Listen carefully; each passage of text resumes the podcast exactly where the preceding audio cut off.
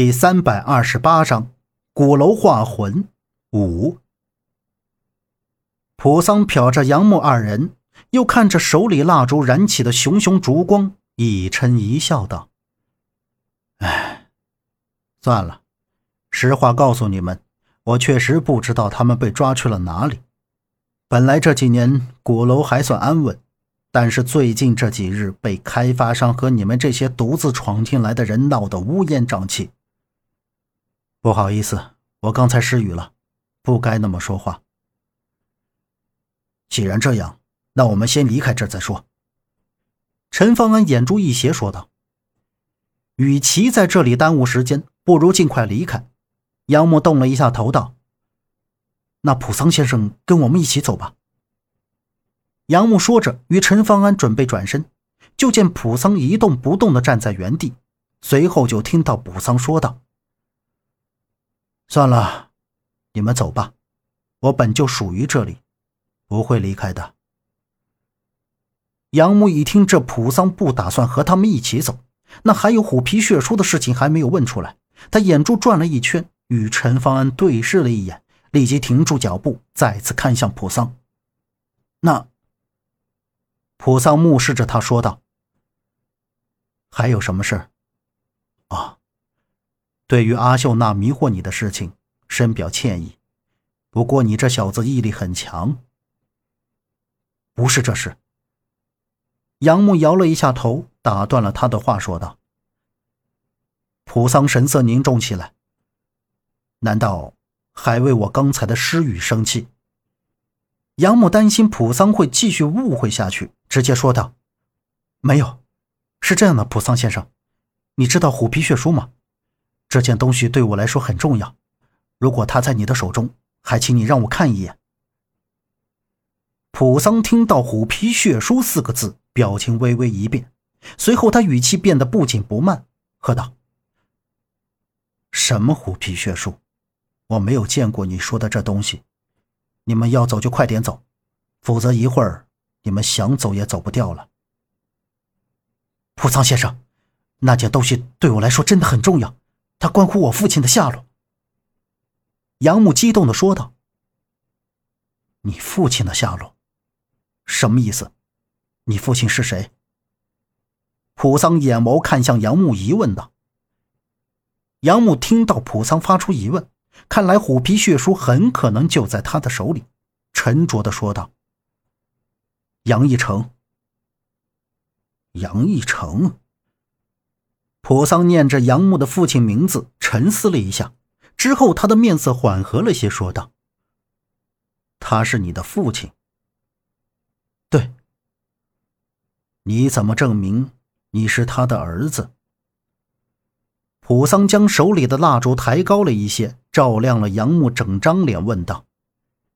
陈方安站在旁边瞅着他们，表情也舒缓了一下，心想：“总算没有白来。”这时，茶几前的邹杰清醒了过来，他挣扎的坐起身，被封住的嘴里发出奇怪的呜呜声。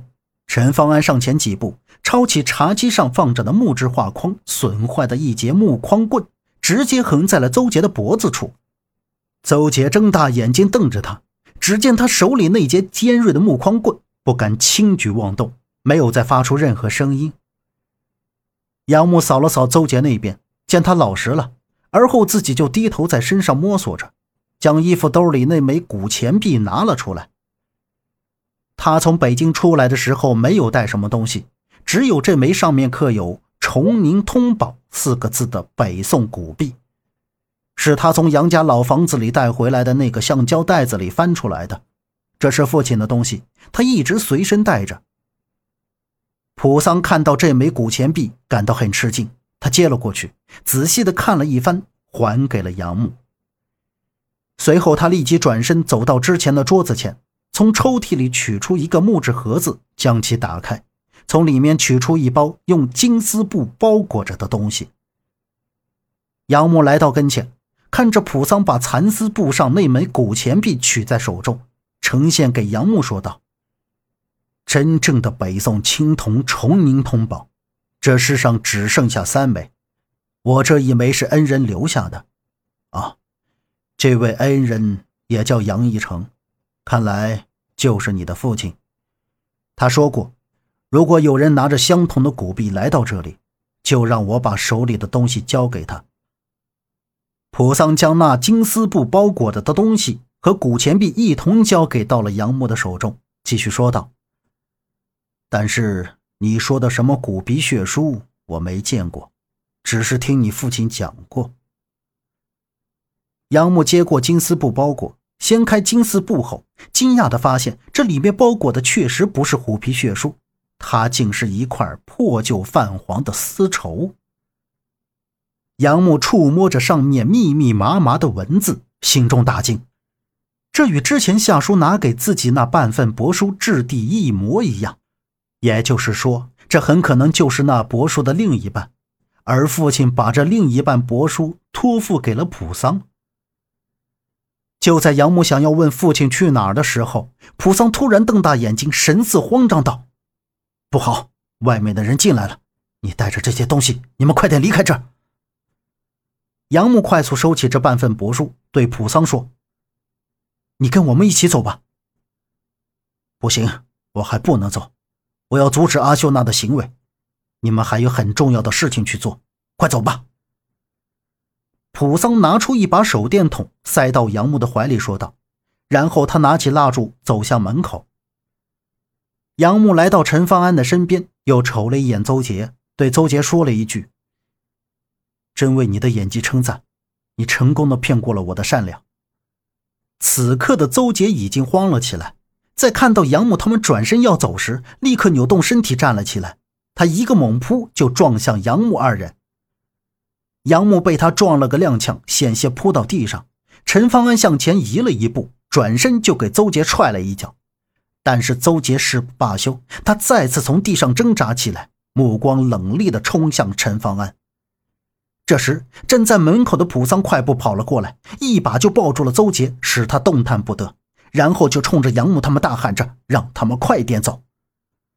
而下一秒，普桑手里那盏蜡烛被撞到了地上，滚到了茶几处，点燃了铺在茶几上的桌布。